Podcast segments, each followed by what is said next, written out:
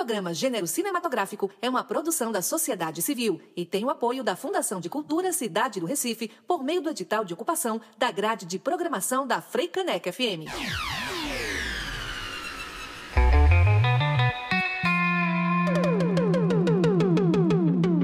Está no ar.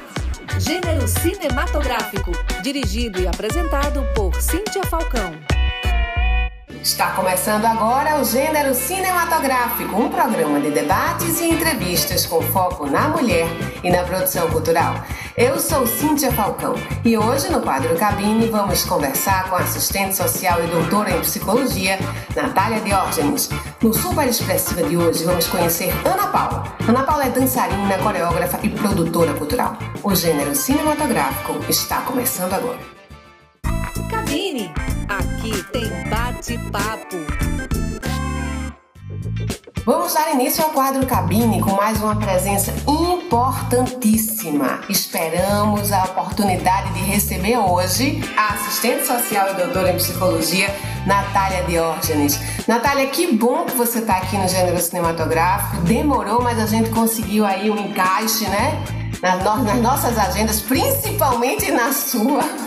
Me fala um pouco da tua biografia. Exatamente. Sabemos que você é, finalmente, sabemos que você é professora, pesquisadora, com formação em serviço social, é assistente social, fez mestrado e doutorado em psicologia na Universidade Federal de Pernambuco, ou seja, parece que toda a sua formação acadêmica foi na UFPE. Me fala um pouco dessa tua formação acadêmica, mas também da tua formação de vida.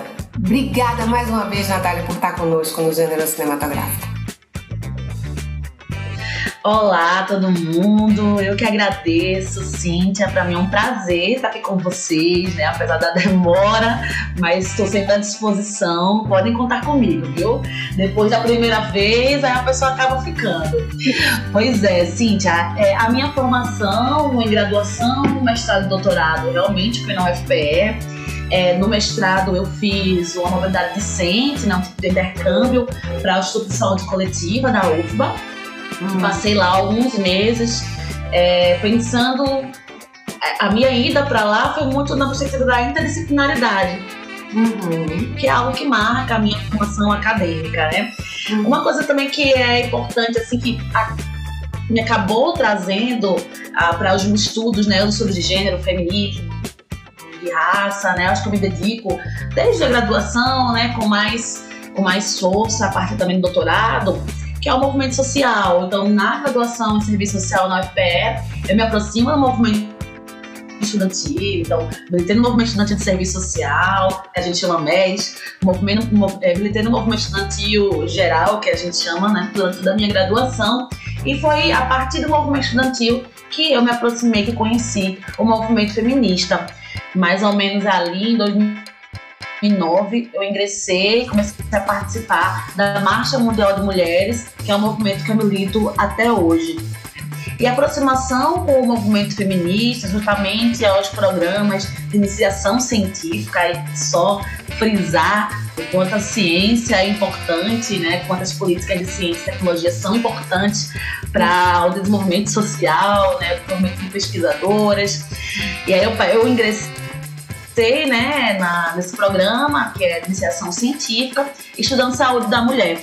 Uhum. Aí foi um encontro muito fortuito, porque no movimento feminista e com a pesquisa de saúde da mulher, eu começo aí né, a caminhar a uma direção do tema que eu pesquiso até hoje, que é aborto, direito ao aborto, as questões do corpo, direitos reprodutivos, direitos sexuais, saúde sexual, saúde reprodutiva, então, posso dizer que a minha trajetória acadêmica, a minha trajetória é, política, né, caminharam muito juntinhas. E aí eu fui, fiz, fiz o mestrado, né? Depois da graduação, eu trabalhei em algumas pesquisas importantes. Eu trabalhei numa pesquisa multicêntrica, que foi em São Luís, Recife, em Salvador, Grave SUS, que era, era uma pesquisa com um objetivo muito complexo, mas era para a gente analisar é, os serviços de aborto, como, não serviço de aborto, perdão, mas como a saúde né, dedicava o cuidado para mulheres em situação de abortamento. Uhum. E é, no mestrado também me dediquei a isso. Logo depois eu fui trabalhar na Secretaria da Mulher do Recife é, como gestora, gestora pública, que foi uma experiência muito, muito importante também para mim. Né? E aí logo depois eu comecei a dar aula e ingressei no doutorado. Né? No doutorado eu me dediquei aos estudos, continuei discutindo aborto, mas aí eu me encontrei com o feminismo negro e com as discussões raciais e é, me dediquei aos estudos sobre aborto e racismo no sertão pernambucano. Aí, então eu, é um momento que eu acho que eu expando mais os meus horizontes, que eu me desafio a pensar outras questões e a, a, a me dedicar mais, é, debruçar mais nos chamados feminismos contra-hegemônicos, os feminismos subalternos, enfim, né, tem muitas designações, mas os feminismos negros, os feminismos é, decoloniais, feminismos, estudei também o feminismo comunitário, o feminismo camponês, então eu vou aí é, me dedicar a esses estudos, o que para mim foi muito importante. Acho que conforma muito a visão para o que eu olho para algumas questões que são sim bastante polêmicas, que são que são fundamentais, né, para que a gente possa pensar e repensar sistematicamente o que é ser mulher, como se dá diferenças entre as mulheres, como é que fica, né, esse debate todo. Então, é muito fruto de uma caminhada, uma caminhada muito longa. É, a gente não consegue. O conhecimento, na verdade, ele é, ele é um rio, né? Que nunca é a mesma água. E a gente está precisando sempre voltar nesse rio e mergulhar e se reoxigenar. Então, é assim que eu vejo a construção do conhecimento, como inagabada, inesgotada. E acho que a, meu, a minha trajetória dentro do feminismo diz muito sobre isso. Com certeza, Natália. Que, que que ampla, que diversa essa tua formação, que se mistura, né? Uma formação acadêmica com a formação de construção de conhecimento para além da academia, né? Quando você fala que foi gestora, isso também me chama a atenção. Você é tão jovem, né? E com tanta, com tanta formação informal, formal. Que, aliás, essa coisa de, da informalidade também é um, uma questão também que a gente precisa trabalhar na decolonialidade, né? No, no, o informal muitas vezes forma mais do que qualquer formação é, acadêmica, né? Assim, a trajetória da gente para onde a gente leva, né? Pra, como você falou, os rios nos levam, nos formam muito mais. Mas assim, gente, olha, o nosso diga, pode falar.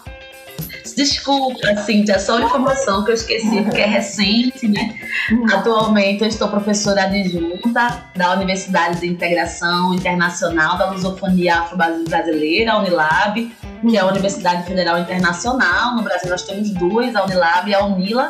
E a Unilab fica na uma cidade da Bahia, também tem campos na Bahia e no Ceará. Eu estou aqui no Ceará e é muito, muito, muito interessante porque é uma universidade que pensa a internacionalização com os países da lusofonia de África. Então eu tô, caminhei bastante para chegar até aqui. Estou muito feliz agora esqueci dessa informação tão importante. Desculpe. Então, gente, o, o Instagram de Natália é o arroba Natália, com TH, ponto Diógenes, Diógenes com R.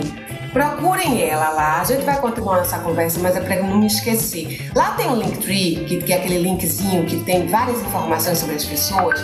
E nesse link tem a tese dela de doutorado e tem também a dissertação de mestrado que fala sobre essa área que ele que ela falou agora há pouco as questões reprodutivas, né, questões vinculadas à saúde da mulher e do aborto, que é muito importante da gente se deter. Mas chegou a hora da gente pedir uma indicação de música. E aí eu queria que você sugerisse para a gente ouvir neste programa.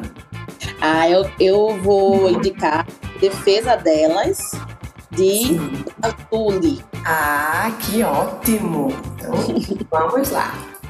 Eu, você e o mundo viemos do mesmo lugar, de um ventre, de uma mãe, de uma mulher.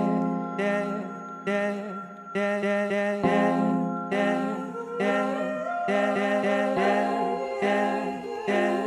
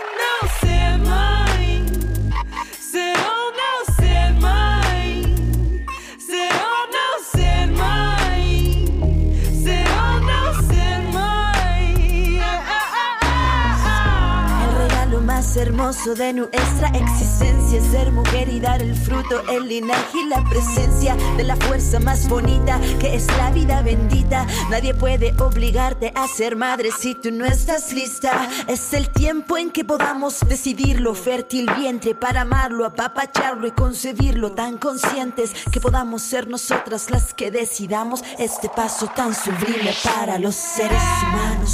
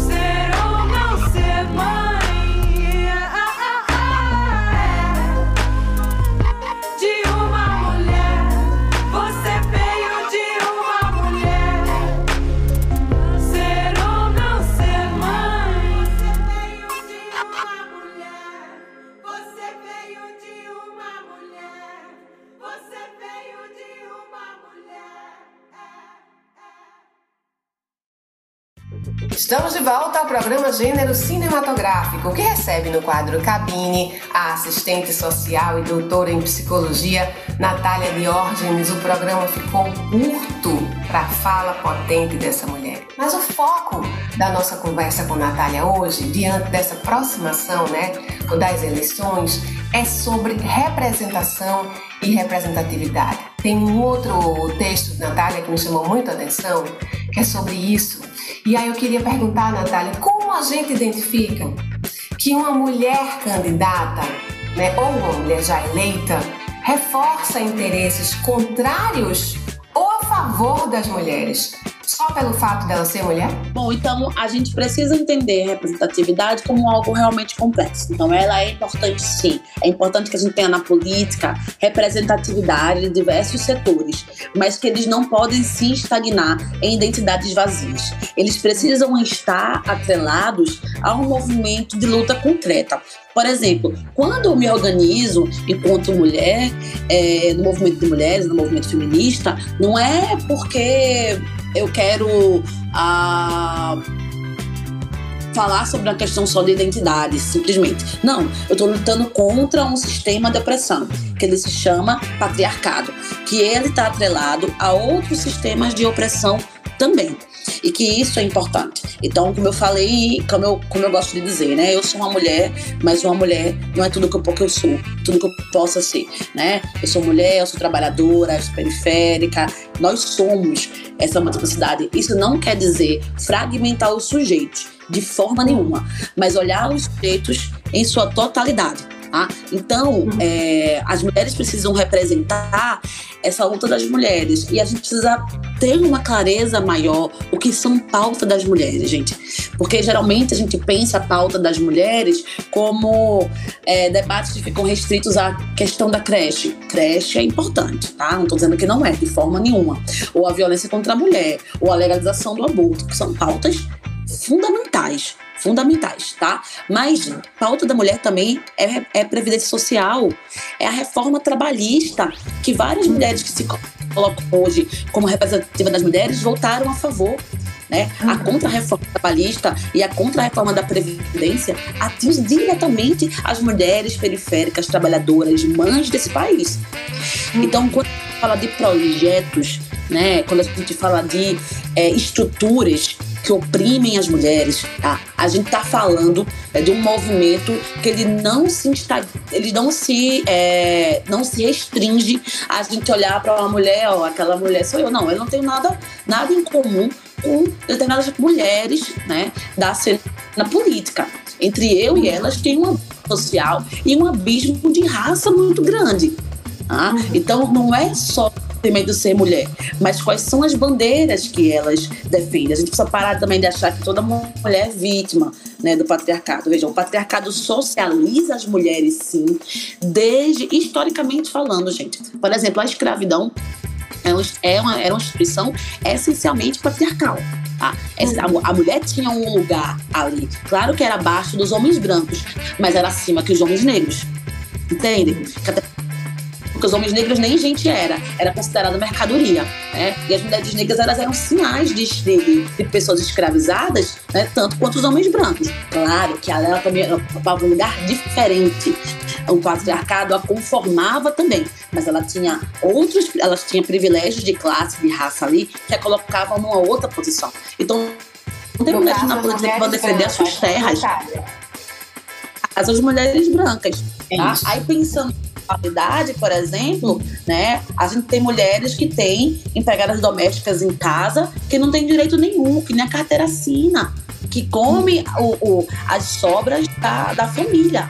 Entende como sistema de opressão, eles são mais complexos do que a gente pensa. Aí, gente, não dá para colocar, ah, mas a mulher branca da classe das elites, ela é uma vítima só dos homens brancos. Não, pelo amor de Deus. Elas compartilham também aqueles valores. A gente precisa achar que as mulheres são só uma mera vítima do sistema de opressão. Não. Elas compartilham daquilo. Para elas é muito bom ter uma mulher negra né, que deixou de cuidar da sua filha, do seu filho, para trabalhar 24 horas por dia para ela. Não vamos também cair nessa inocência e ingenuidade. Então, quando a gente fala, né, cuidado com a representatividade, é nesse sentido, sabe? Cuidado um outro, eu sei que a gente está com o tempinho apertado, mas só um outro exemplo para finalizar, essa questão toda agora da Ariel Negra, né? Só um exemplo mais leve, digamos assim. Sim, sim. É muito importante que meninas, crianças negras se vejam, né, na televisão. Isso, isso é emocionante. A Negra é aquela, né, aquela personagem é, sereia de, de, desse filme que está sendo bem badalado numa pré-estreia longa, como são os filmes do broadcasting, né? Entendi, certo. Perfeito. Perfeito. Obrigada. É exatamente isso. E é. aí, é, isso é muito importante, né? Mas ao mesmo tempo, que tipo de feminilidade é, é transmitida pelos filmes da Disney, né? Sim. Sim. O que é aquela. Não sei como é que vai ter esse filme, posso me enganar, mas na história, a história original, ela é bem, bem, bem diferente daquilo que a gente pensa de emancipação para as mulheres. Então, e mesmo assim, gerou polêmica. Nossa situação, ela é muito é, é, é difícil ainda, sabe? Mas é essa relação complexa e tênue que está localizada a representatividade. Uhum. Natália, o gênero vai voltar a entrar em contato com você porque a gente precisa esmiuçar essas nuances, né? esses vários. Dentro de um sistema de opressão, quantas opressões a gente sofre, a gente pode é, redefinir isso para melhor compreender, né? Natália, eu queria me despedir, né, já lamentando que a gente conversou tão pouco do que a gente queria conversar, mas certamente eu acho que elucidou algumas dúvidas da nossa escuta. E eu queria que você tivesse assim uma, um poder de síntese para é, reforçar essa coisa de que às vezes a gente pode votar até no homem que ele está é, conduzindo as pautas para umas pautas é, que defendam mais as mulheres do que muitas vezes algumas mulheres estão é, por defender onde elas estão no pleito das eleições. Por exemplo, no que temos aí hoje, a gente tem mulheres que defendem pautas que não são pautas que valorizam as mulheres, não é isso? E a gente tem homem, ou pelo menos, né, eu vejo pelo menos um homem que identifica-se com as pautas é, das mulheres muito mais do que algumas mulheres que a gente tem aí. Então eu queria me despedir já pedindo para você fazer uma síntese que arrematasse melhor compreendendo essa nossa pauta principal, querida. Falo assim, é, a gente precisa estar atento ao contexto mais geral, mais amplo das pautas que são da, é, defendidas pelas pessoas que são candidatas né, na eleição. Então, cuidado com, com falas como privatização. Privatização é algo que recai duramente. Isso fere completamente né, os interesses e precariza a vida das mulheres periféricas e negras desse país. Né? Então, é importante que a gente vote articulada a um projeto que pense assim, emancipação das mulheres, né? Emancipação de mulheres a partir da perspectiva de classe, né? Um debate que ele seja um projeto que seja antirracista, né? E que vá além de uma representatividade vazia. Então, sim, a gente tem um homem que é, construiu o seu projeto, inclusive ouvindo as mulheres organizadas politicamente. E isso faz todo, a toda a diferença diferença, né? O projeto coletivo que é definido pelas mulheres organizadas, né? E não aí uma pauta que é instrumentalizada, uma representatividade que acaba sendo instrumentalizada para mulheres que historicamente não tiveram nem não defenderam na política em nenhum momento é, os interesses das mulheres e ou pautas que causassem transformação na vida das mulheres periféricas, negras com, com deficiência, enfim, né, em suas multiplicidades no nosso país. Isso, maravilha, Natália. Obrigada pela sua participação. Grande abraço e até as próximas vezes que a gente vai entrar em contato contigo. Um beijo grande. Podem contar comigo. Agradeço estar aqui e até a próxima. Tchau. Tchau. Cabine.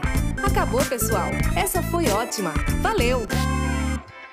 Conversamos há pouco com a assistente social, professora e pesquisadora Natália Diógenes. Agora vamos ouvir a incrível produtora cultural Ana Paula Santana. Super expressivas, vamos conhecer o perfil de mulheres negras e indígenas que ressignificaram a nossa história. Sou Ana Paula Santana, negra, tenho uma formação em dança afro-primitivo onde eu tive um intercâmbio no Senegal e fui formada, fui criada numa comunidade chamada Chão de Estrela, que foi formada pela minha família. E a gente tem um projeto chamado Daruê Malungo, que é Força, Energia e Companheiro. Então eu vim de lá, dessa comunidade, representando e trazendo essa trajetória na comunidade, repassando de gerações a gerações da minha família e da comunidade e adjacentes em todos os bairros, criando essa expectativa dessa essa formação em dança a primitiva dos ancestrais que a gente traz a religião junto para promover oficinas é, de educação, música, dança, isso mostrando corporalmente para educar as crianças e ter um objetivo e um, um meio de sobreviver através da dança no caminho de hoje. Fui também representante e hoje ainda represento a cultura negra de Pernambuco como conselheira na linguagem indígena que faz parte de uma religião da Jurema e do Candomblé. E o conselho agrega tudo isso e eu faço parte. Assessorei muito tempo, muitos anos, o professor e mestre Ariano Suassuna. Participei das aulas de espetáculos, todos, todas elas com Anal Catarineta, Capiba e outros espetáculos que ele fez, que a gente rodou todo o sertão e todo o estado de Pernambuco. Hoje sou, tenho 40 anos de formação de dança e cultura popular no estado. Fui representar o meu estado fora do Brasil, na Europa. Então viajei para Itália, Alemanha, e todos esses com os festivais representando e apresentando as oficinas com danças populares e cultura populares aqui de Pernambuco. Isso foi muito gratificante, essa vivência junto com o povo, que a gente somos muito ricos em cultura também, né? E eu como sendo negra quilombola e de comunidade pobre, e essa identidade para mim passar para os meus filhos da casa, para a minha comunidade, que hoje eu vivo em Água Fria, e, e outras e outras aqui que existem. Então, essa foi a vivência que eu tenho e estou passando ainda, esses 40 anos que eu tenho de convivência de cultura popular. Agradeço. Quem tem interesse, eu tenho um espaço cultural aqui, que acontece uma vez no mês, aqui no espaço Rei Tupinambá, o coco do mestre Zé do Beco. Que a gente é tipo um evento que a gente traz todos os grupos de Pernambuco, do Recife de fora, para mostrar para a comunidade ter um ponto de cultura aqui no estado. Chegamos ao final de mais um episódio do programa Gênero Cinematográfico. Neste programa, conversamos com a professora, pesquisadora, assistente social, mestra e doutora em psicologia pela Universidade Federal de Pernambuco, Natália Diógenes, sobre as diferenças entre representação e representatividade quanto ao voto em mulheres e o quanto isso é complexo e até mesmo perigoso dentro de um sistema de opressões. E no quadro Super Expressiva de hoje, conhecemos a incrível produtora cultural Ana Paula Santana. Ana Paula é dançarina, coreógrafa e coordenadora do Coco Mestre Zé do Beco. Continua com a gente, segue o nosso Instagram, que é o arroba gênero cinematográfico, ou manda um e-mail para gênerocinematográfico.gmail.com. Muito obrigada pela tua companhia. Até a próxima quinta-feira, ao meio-dia, aqui na Frecanec FM. Você acabou de ouvir Gênero Cinematográfico, com direção e apresentação de Cíntia Falcão, produção Martina Farias e edição Fernanda Fagundes. O programa Gênero Cinematográfico é uma produção da sociedade civil e tem o apoio da Fundação de Cultura Cidade do Recife por meio do edital de ocupação da grade de programação da Freicanec FM.